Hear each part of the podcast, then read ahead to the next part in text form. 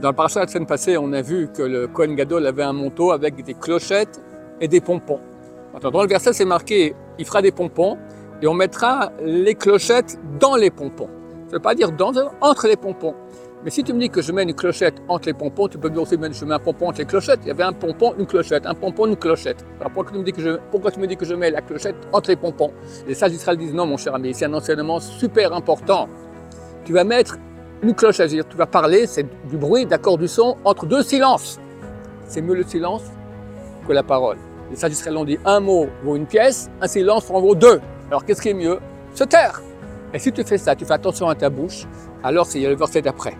Lorsque Aaron rentrera servir dans le Saint des Saints, Nishma Kolo Bevo, on va entendre sa voix. C'est quoi sa voix? On va entendre ses, clochettes.